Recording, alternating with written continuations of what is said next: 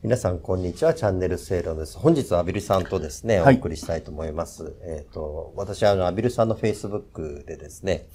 えー、料理を見るのは非常に楽しみなんですけどありがとうございます。昨日、おとといはホタテでしたね。まあ、それだけじゃないんですけども、えー、やはりそのホタテを食べて、うん、まあ、あの、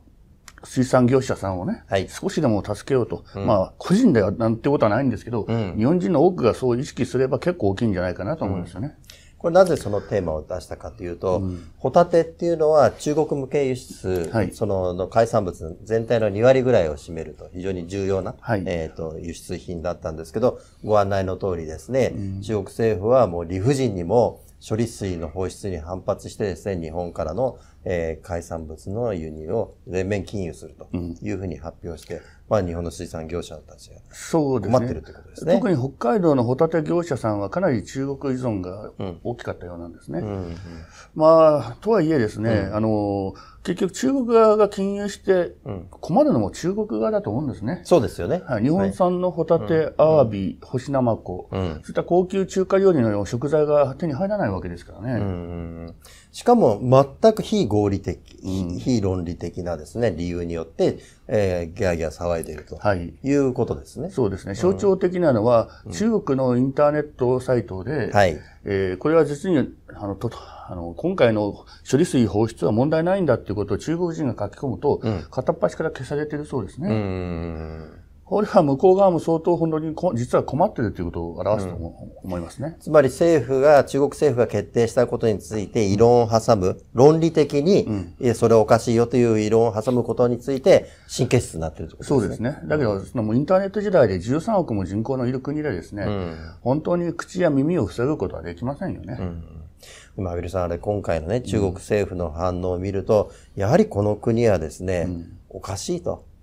国としてですね、はい、えー、もう全く合理的な判断もできてないと。で、でね、一旦政府が決めるとですね、もうなんていうか、全部みんなそれに従わなきゃいけないと。いうことを、まあ、なんていうこの国の、まあ、桜井よし子さんが今度新しい本で、異形の敵中国というふうに書かれましたけども、はい、えー、まさにですね、昔、15年前桜井さんが書いた時は異形の大国だったけど、うん、今敵だと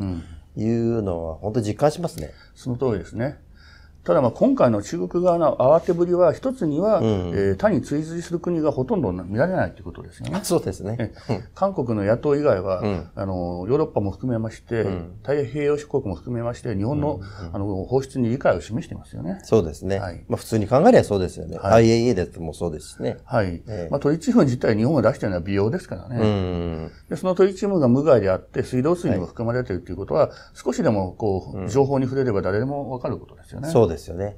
逆に言うとですね、なぜ今回中国がこれだけのですね、うん、ね決定をした。他の国や国はもう理解を示している中で、中国がこう強く出たっていうのが、えー、逆にですね、やっぱ国内事情が影響してるんでしょうかね。そうですね。もう非常にですね、中国っていうのは国内でいろんな問題が起きると、うん、えー、反日を、あの、そそのかして、はい、国民の目をそらすということを繰り返してきたんですね。そうですね。今回もその部分は間違いなくあると思いますね。あの、約10年前の尖閣の国有化に対する反発もそうでしたよね。はい、えでもそういう時どうなるかっていうと、あの、靖国神社の時もそうなんですけど、はい。向こうで反日デモや反日活動が活発になると、うん、いつの間にかその矛先が中国政府に向いて、うん、中国政府が困って火消しに走るということが、これまでたびたび見られたパターンですよね。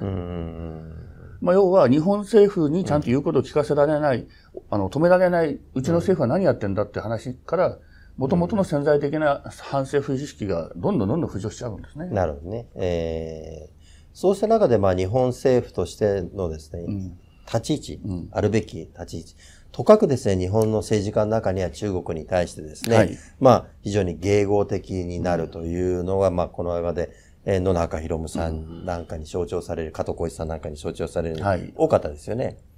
まあでも今回ですね、象徴的なのは日本の政治家も2つに分かれてて、はい、分かりやすい事例で言うと、福島県知事は、テレビの NHK 討論かなんか出てきてもですね、うん、ここはなんかもう表面的なことしか言わないわけですね。はいでも福島市長はですね、うん、もうかなり厳しく中国側の、あの、日本に変ないたずら電話、うん、嫌がらせ電話をかけてきていることをですね、うん、あの、批判してますよね、うんでど。どっちがいいかっていうと間違いなく後者なんですね。そうです、ね。こちらが、あの、配慮したら向こうが配慮してくれるなんていうことを中国相手に考えるのは全くの間違いだっていうことは、もう100も200も事例が積み重なってますよね。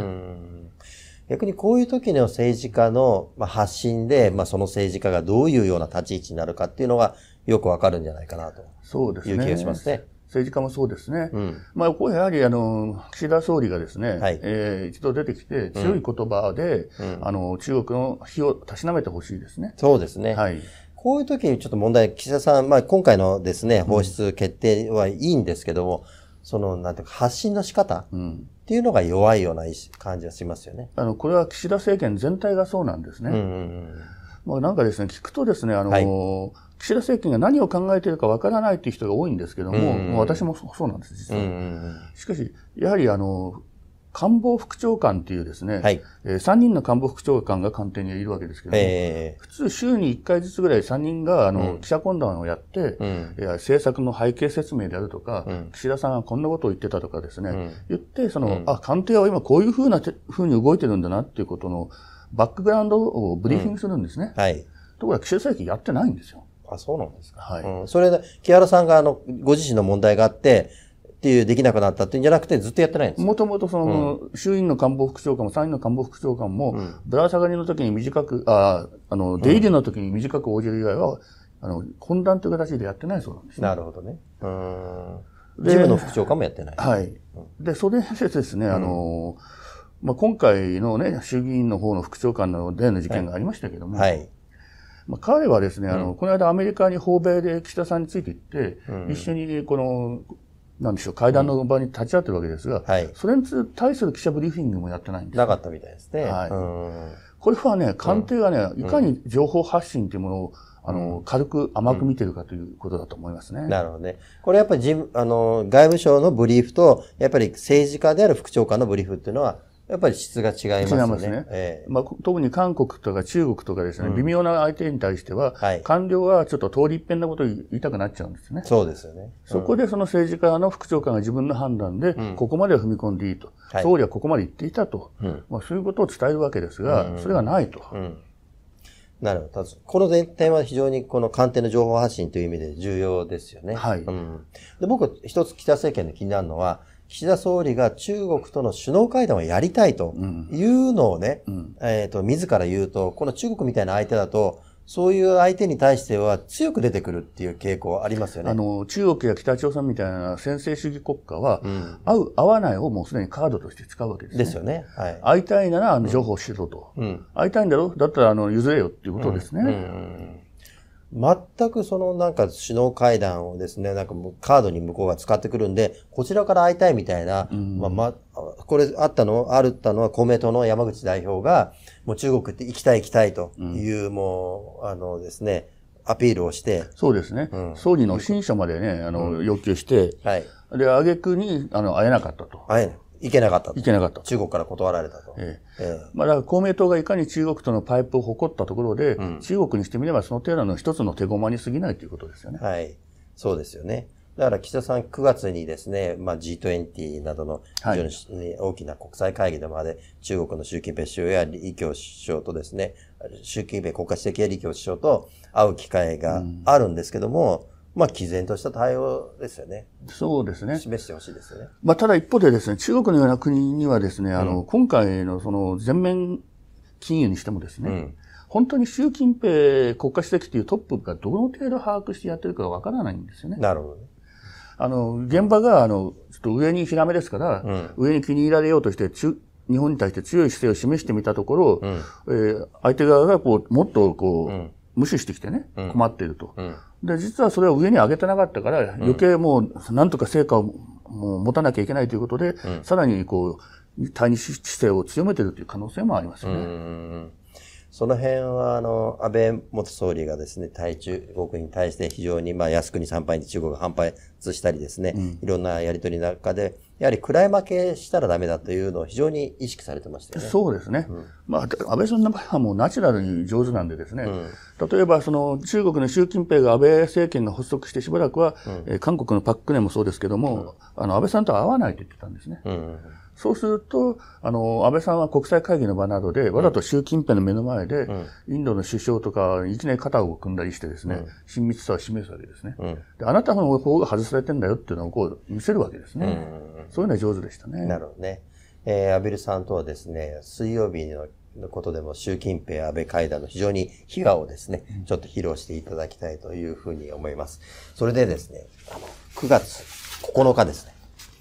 えー、ですね、プレスセンターホールでですね、口幸町のプレスセンターホールで、まさに、えっ、ー、と、アビルさんとですね、私と、えー、外科生の編集長の滝田さん、3人でですね、えー、私たちが、えー、やるべきこと、えー、日本へ奮起せよ、うん、えー、安倍総理のですね、亡き後、えー、ですね、どうしていけたらいいかということをですね、話し合いたいと思いますんで、まだお席ありますんで、ぜひですね、おいでくださればというふうに思います。そして、えー、月刊正論科学校。安倍さんがですね、えっと、毎月、えー、連載している、えー、今回はですね、えー、皇室は、えー、異例の旅をなぜ続けるのかと、まだまだ書店で販売しておりますんで、ぜひこちらの方も、えー、お読みください。よろしくお願いします。安倍さんまた続き、はい。水分よろしくお願いします。はい、よろしくお願いいたします。ありがとうございました。